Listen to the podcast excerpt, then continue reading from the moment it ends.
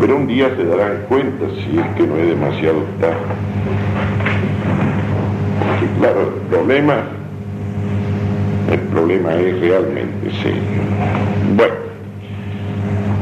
como igual nosotros tenemos que tratar sobre la ley moral y sobre la obligación. De entrada nomás se plantea, el tema plantea dos situaciones. Para que haya obligación, tiene que haber libertad. Porque con respecto a lo que es necesario, no se plantea el problema de obligación. Si uno está, digamos, si necesariamente tiene que ir a un lugar, no puede ser obligado a ir, puesto que ya la necesidad lo lleva allí. La obligación moral, sobre todo, se plantea a un ser que puede no ir, pero que debe ir a ese lugar. De manera que el problema de la obligación está circunscrito al problema de la libertad. Y no solamente al problema de la libertad, sino al problema de un orden objetivo. Ese orden objetivo lo podemos llamar el orden esencial de los seres, el orden del universo, el orden hacia un fin último que la razón conoce. Podemos hablar también de un orden de los valores, como se dice ahora, como se usa ahora, pero evidentemente la obligación supone, por un lado, un sujeto libre y por otro lado supone un orden, un orden objetivo, una ley, una ley que ya está dada con la naturaleza misma del sujeto que tiene que obrar en conformidad con esa ley. Porque la libertad del hombre no es una libertad absoluta, no es la libertad de Dios. Es una libertad que está condicionada. Es una libertad dentro de un orden que el hombre no ha creado, sino que el hombre recibe inclusive con la naturaleza que le ha sido dada y con el fin al que está ordenada esa naturaleza y que su razón le permite conocer. Por eso se dice también habitualmente libertad en el orden, porque la libertad humana es una coincidencia de la espontaneidad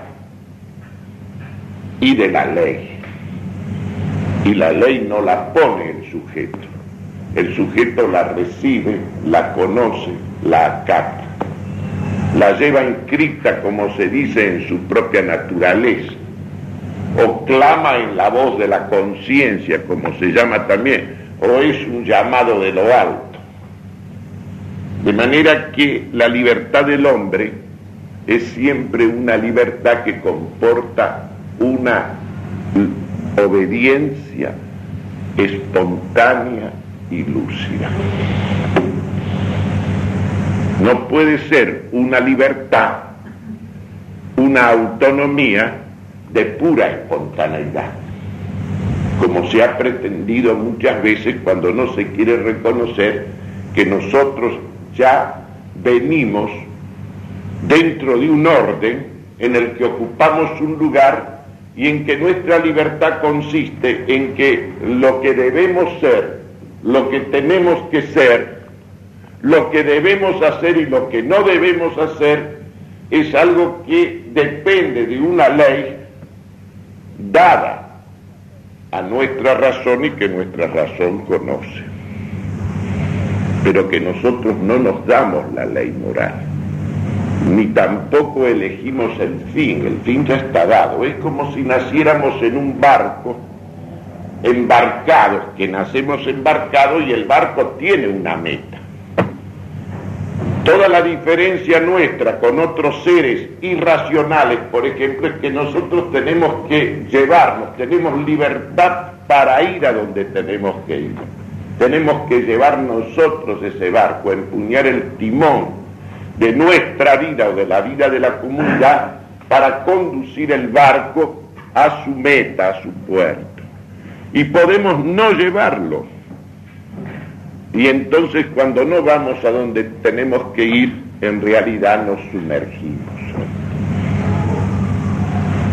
Porque uno tiene que ser lo que es, ser libremente lo que ya es. Otra cosa no puede ser. No solamente en orden con relación al orden que comprende al hombre como tal, como naturaleza racional y libre, sino también en un orden, en un sentido todavía más particularizado, más individual, más exclusivo de cada uno, no solamente en cuanto somos hombres, sino en cuanto somos esta persona que somos cada uno de nosotros.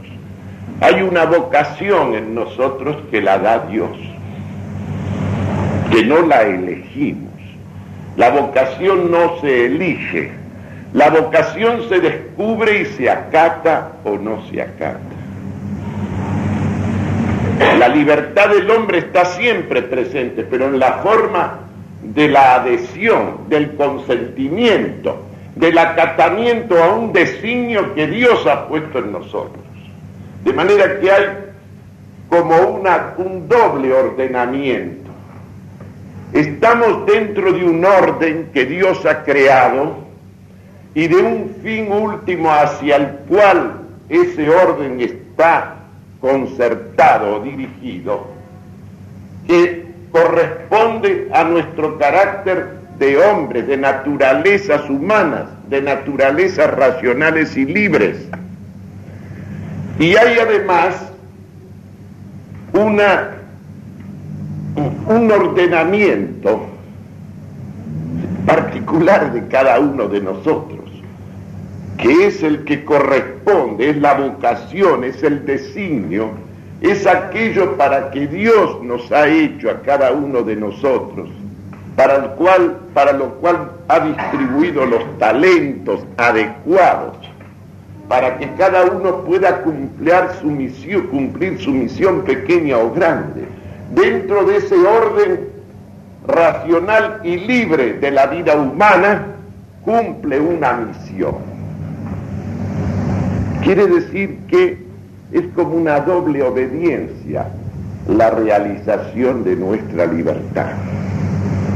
Esa libertad en nosotros se manifiesta como algo espontáneo, voluntario, como un querer, como una preferencia. Pero lo que tenemos que hacer, lo que debemos hacer, ya está determinado es como un llamado de lo alto. Cuando nosotros inventamos algo y ese algo es valioso, es un descubrimiento. No es una creación, es un descubrimiento. En realidad la palabra invención, el sentido de la palabra es descubrimiento, no es una creación de algo nuevo e inusitado. Por eso nosotros primero vamos a ubicar, vamos a esto que acabamos de decir lo vamos a ordenar y después nos vamos a referir al problema fundamental, al problema más concreto que se nos plantea moralmente, que es por un lado el problema, claro está, del bien y del mal, y luego el problema de la vocación, que es una cosa de orden esencialmente moral. La creación del universo, la creación del universo es la realización de un plan, de un plan divino, de un plan eterno. Nosotros estamos dentro de ese plan, como criaturas que participamos en él de un modo libre, no de un modo ciego como participan, por ejemplo, las cosas inertes, tampoco de un modo instintivo cómo participan los animales irracionales. Nosotros participamos de un modo racional y libre, por lo tanto de un modo moral. En la realización de ese plan, ese plan no depende de nosotros, nos encontramos con él, nos es revelado, nos es revelado en lo fundamental y, es conocido y asumido por la razón del hombre. La creación del universo es la realización de un plan eterno en el que todo está perfectamente ordenado.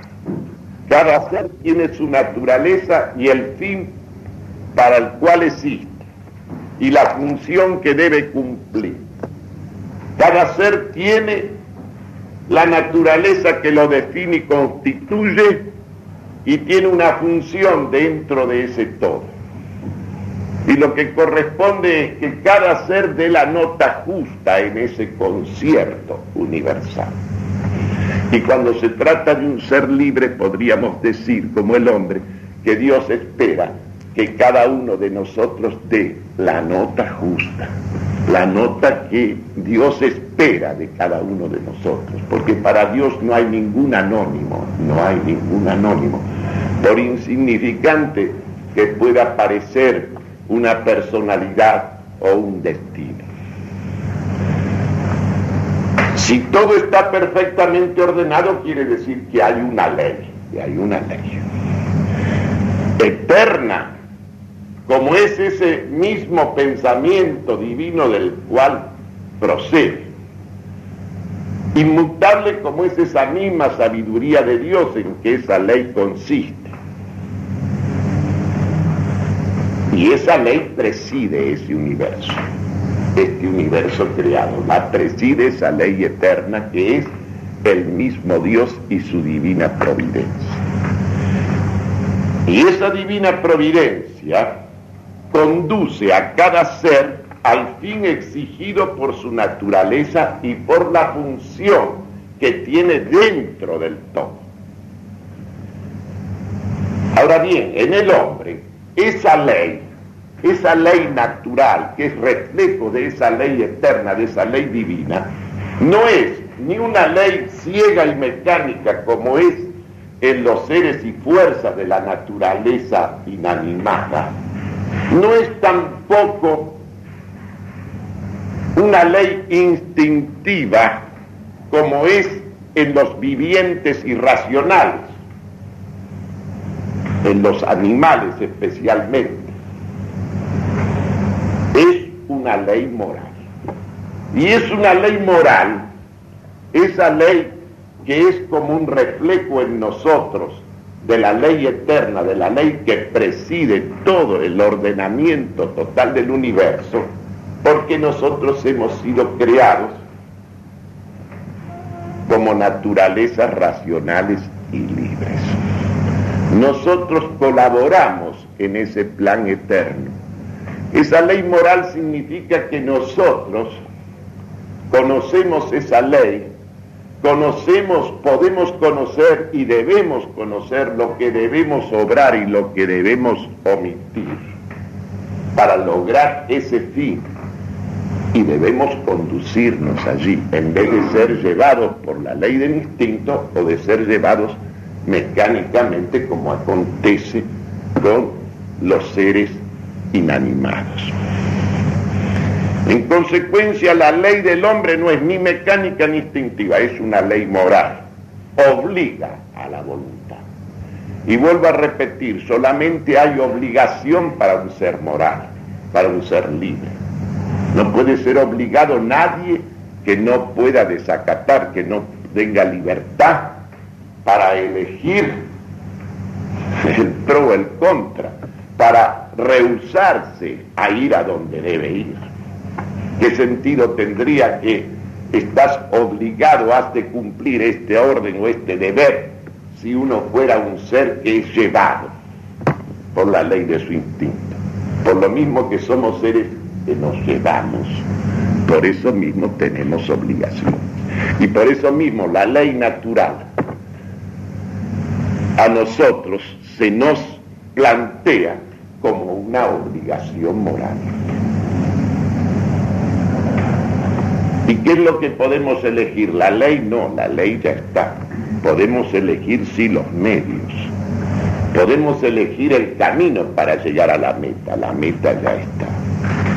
La libertad, el libre albedrío se ejercita sobre los medios en vista del fin. Salvo los casos, podemos llegar en el uso o abuso o mal uso de nuestra libertad, pervertir ese orden y poner precisamente el fin en función de los medios, como asistimos en el día de hoy en todas estas manifestaciones del terror, del terrorismo. Hay un fondo de nihilismo en todo esto.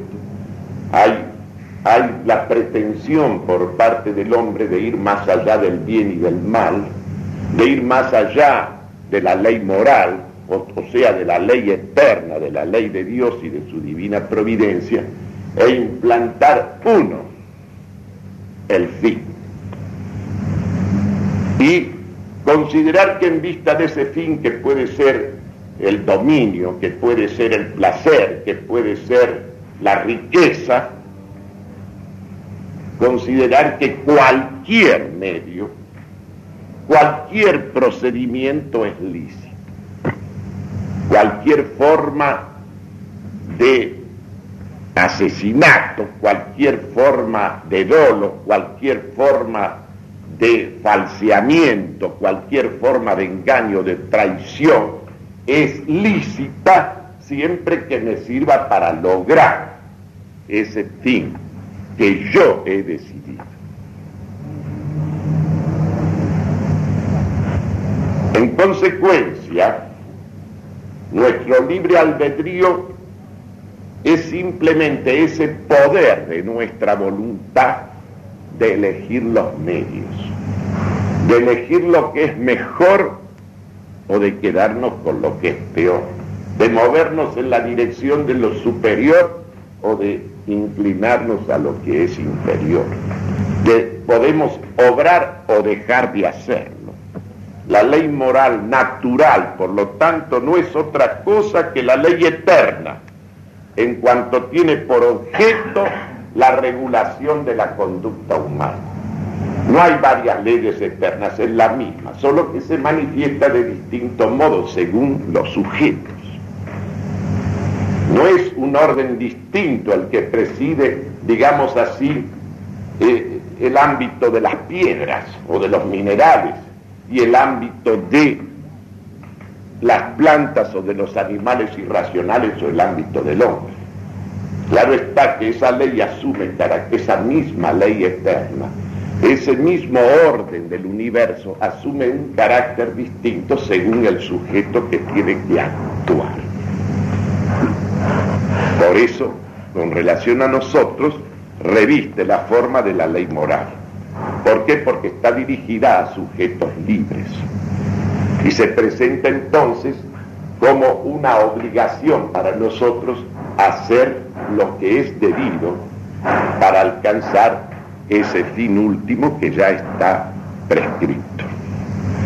Entonces la ley eterna se confunde con la misma razón divina y es íntima su relación con las ideas divinas o sea, con esas razones divinas que son anteriores a las esencias existentes en la realidad y que son las mismas esencias que nosotros conocemos cuando nuestra razón abarca ese orden que Dios ha creado.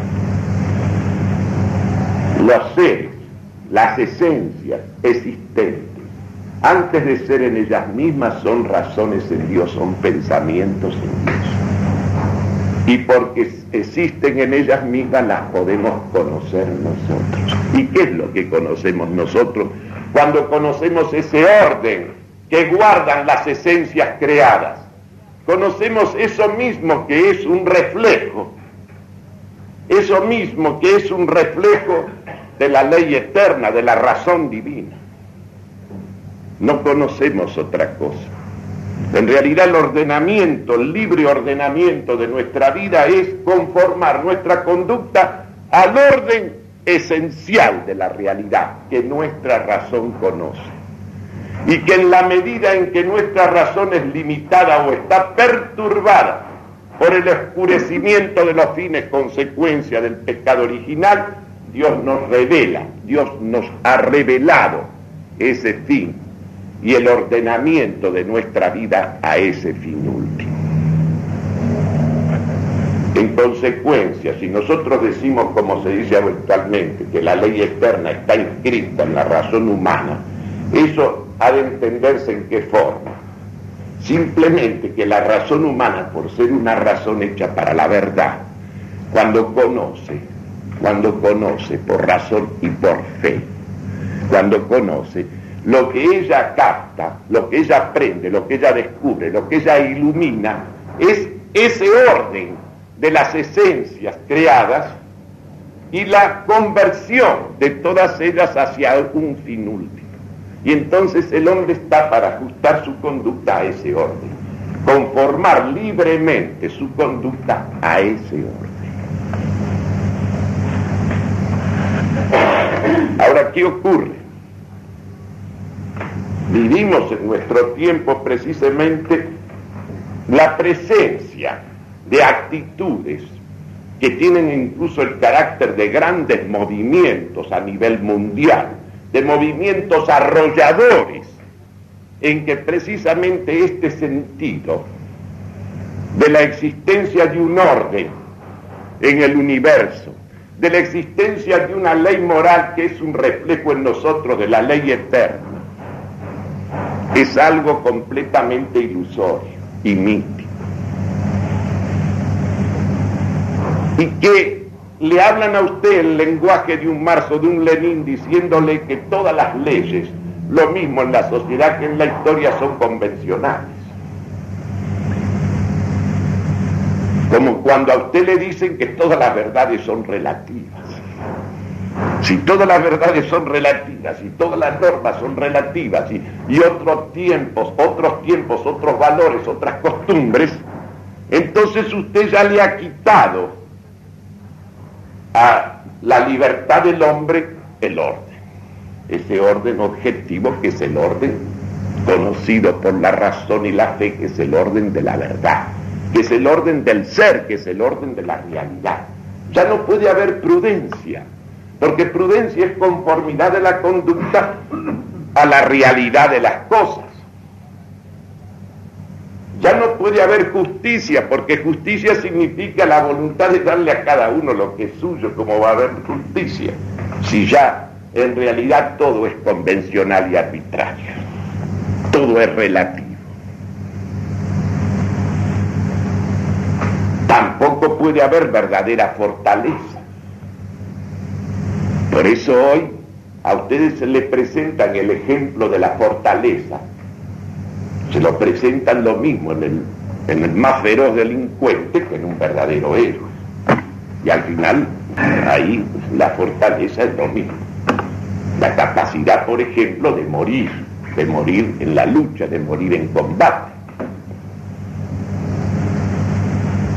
Cuando es evidente que un pistolero muere con la soltura y la serenidad que muere un verdadero héroe. El problema es saber si la fortaleza puede existir sin la justicia, la verdadera fortaleza.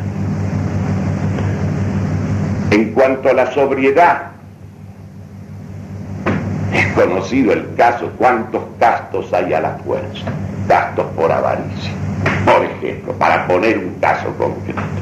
Hay gente que la avaricia es tan devoradora que no, no incurre, por ejemplo, en actos lujuriosos para no gastar. Y pueden pues, ser un exponente de castidad que toma el hecho aislado y evidentemente tiene las características.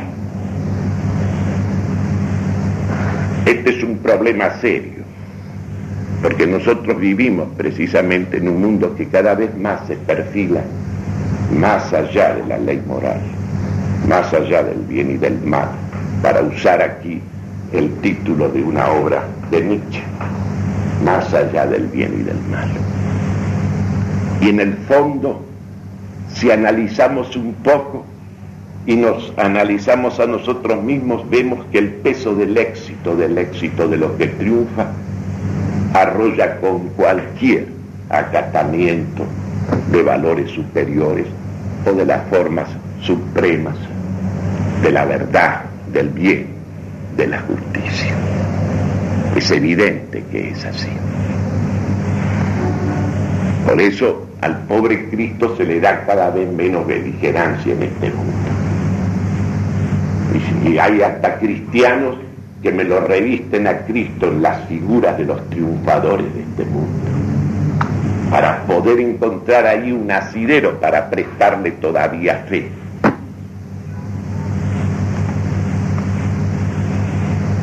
Esto en cuanto al ordenamiento libre, espontáneo, lúcido, reflexivo a la vez de la conducta humana cuando esa conducta se adecua libremente al orden y se mueve libremente en la dirección de ese fin último para el cual hemos sido creados. Ahora vayamos a un problema concreto, personal, que también es fundamentalmente moral, el problema de la vocación, el problema de la vocación. Porque así como hemos recibido una naturaleza humana, así como estamos constituidos como animales racionales, o sea, como animales metafísicos o políticos, como lo definía un Aristóteles. Del mismo modo el hombre, como persona, como persona, está también ordenado a un designio, a un designio propio. Si yo quiero tomar un ejemplo, porque es como decía Aristóteles, él, decía, cuando usted quiere estudiar cualquier orden de fenómenos o de manifestaciones de la realidad, busque siempre para observar, para analizar, aquellos ejemplares, aquellos casos más cumplidos, más perfectos, más acabados, que son los verdaderos casos normales. La verdadera normalidad es lo óptimo, es lo más excelente, es lo que puede ser modelo arquetipo. La normalidad de los términos medios es una invención moderna, es una invención del normalismo, entre nosotros del normalismo sarmientino, que es la normalidad de los términos medios. Yo quiero saber cuál es una inteligencia normal, entonces hago una encuesta, un cuestionario con clasificación y de las menores inteligencias a las que aparecen más altas dentro de ese cuestionario rígido saca un término medio. Y esa es la inteligencia normal, no es verdad. El método científico que aconseja Aristóteles, sobre todo para estudiar, y mucho más para estudiar las potencias del alma inteligente y capaz de querer del hombre es buscar siempre lo mejor, el caso mejor. Incluso para estudiar individuos como son, por ejemplo, los caballos. ¿A quién tiene que dirigir su mirada? A cualquier caballo, a un matungo cualquiera, no. Tiene que buscar un caballo pulsante donde se dé acabadamente, cumplida plenamente la condición equina donde la esencia equina esté realizada, esté cumplida al más alto nivel. Ahí está el verdadero caballo. Los otros son caballos también, pero menos caballos. si se trata del hombre, usted quiere estudiar la inteligencia, ¿qué tiene que hacer?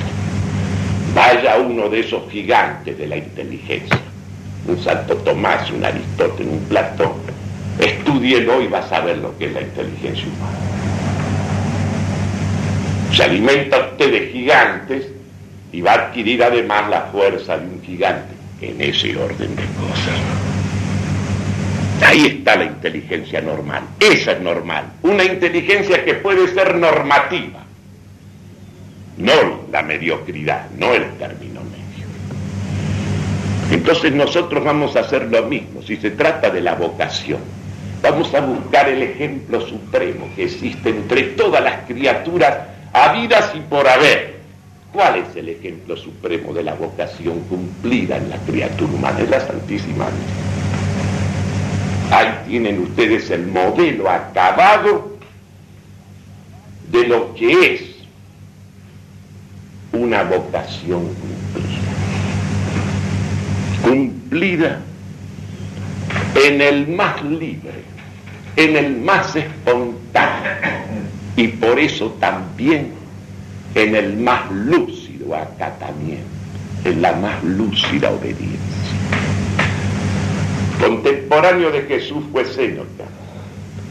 Y Séneca el pagano que no lo conoció a Jesucristo decía, obedecer a Dios eso es libertad. Obedecer a Dios eso es libertad. Pues, ¿qué caso puede haber más cumplido, más acabado, más perfecto de esta obediencia lúcida, de esta obediencia lúcida que es la libertad del hombre, que el caso de la Santísima Virgen. Basta recordar más lo que aconteció en la Anunciación. Se le presenta el arcángel Gabriel, después de haber estado con Zacarías. Y le anuncia que va a ser madre, que va a ser madre de Dios. Ella no duda un solo momento, no puede dudar. Ella conoce, conoce las escrituras, conoce todas las anticipaciones, todas las profecías. Ella ha seguido en las lecturas y comentarios del Antiguo Testamento, ha seguido los caminos que conducen hasta ahí, hasta ella. Lo único que la trastorna un poco, no que la hace dudar. Zacarías dudó, pero ella no. Lo único que le hace dudar no es el qué, o sea, la vocación, el designio de Dios en ella, que es la divina maternidad.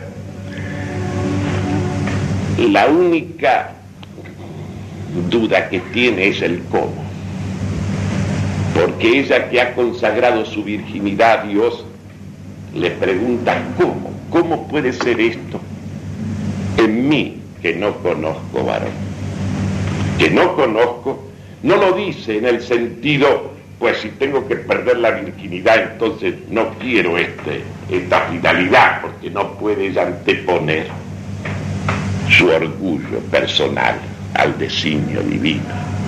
No es que ella le está retrucando con su pregunta, quiere decirle al enviado, al mensajero de Dios, quiere decirle, mire, si yo tengo que renunciar a esto al cual he consagrado mi vida, no, no hay caso, entonces no acepto, no. Le pregunta cómo va a ser eso, puesto que ella no conoce varón. Y entonces el ángel le contesta enseguida. El Espíritu Santo descenderá sobre ti y la virtud del Altísimo te cubrirá con su sombra, por cuya causa el santo que de ti nacerá será llamado Hijo de Dios. Y en cuanto ella escucha esta aclaración sobre el cómo, no sobre el qué, que eso ella está para acatarlo plenamente, entonces le dice, le dice algo que es una efusión de su corazón, que es lo más espontáneo, hace suyo el designio de Dios hasta el extremo de decir, he aquí, la esclava del Señor, hágase en mí según tu voluntad. He aquí la esclava del Señor, hágase en mí según tu voluntad. Y así mismo quedó ya, quedó ya. Ella quedó engendrada en ella el Hijo de Dios. Este acto de obediencia, acto de obediencia en la extrema humildad. como decía Teresa, solo el humilde está en la verdad, solo el humilde está en la realidad. El que no es humilde no le deja la realidad hablar, no le deja las cosas hablar su propio lenguaje, no le deja decir lo que ellas son, porque él interpone entre su mente y las cosas interpone sus intereses, sus pasiones, el partido que quiere sacar de ellas, y entonces las cosas no pueden decirle su secreto, no pueden revelarle su esencia, ni el fin para que existe. Solo el humilde, el humilde es aquel que retira de su mirada todo lo que puede interferir. Aquel que se demora ante las cosas para contemplarlas tal como ellas son.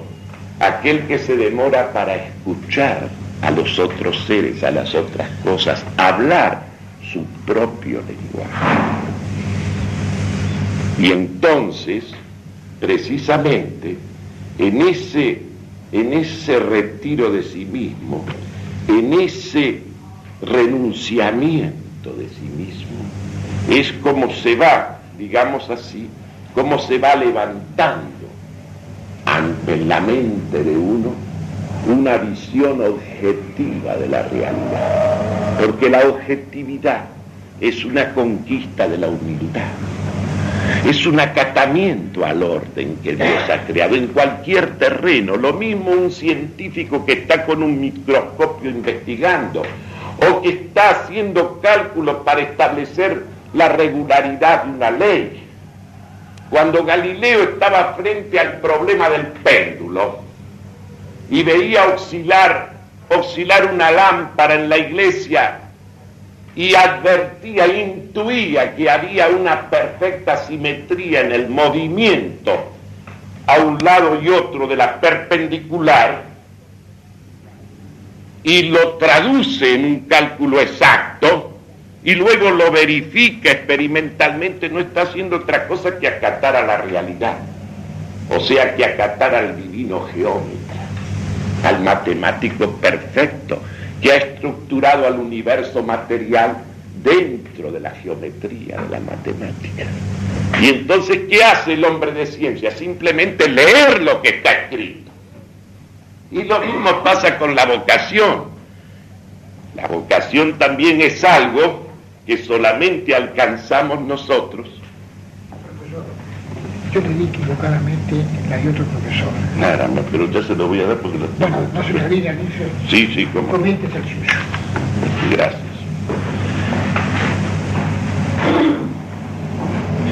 En consecuencia, ustedes fíjense bien que la objetividad de la inteligencia consiste siempre en una obediencia a la realidad. Y lo que podríamos llamar la moralidad de la conducta libre, del acto de la voluntad, consiste también en una obediencia, en un acatamiento, en un acatamiento a una ley, a un orden que ya está establecido. Y a mí no me queda sino reconocerlo y acatarlo. Y en cuanto a la vocación, ese designio que Dios ha puesto en mí, por eso me ha dado los talentos determinados, siempre hay algún acontecimiento, una lectura, una experiencia cualquiera, una conversación que de pronto me pone delante de aquello para lo cual yo estoy hecho.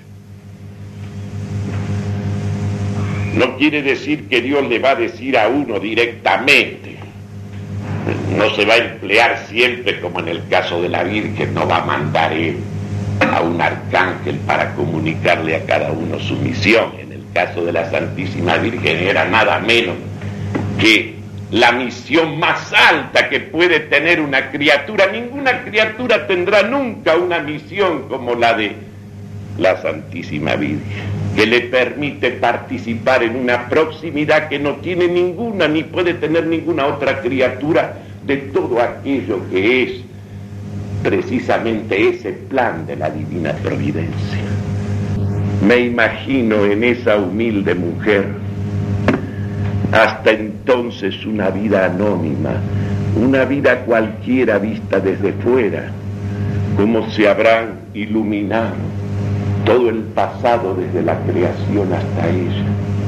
y como todo el futuro, hasta el fin último, aparecía también iluminado a sus ojos por el hecho de esa aceptación suya, por el hecho de ese consentimiento suyo, de ese libre, de esa libre adhesión al designio divino en ella.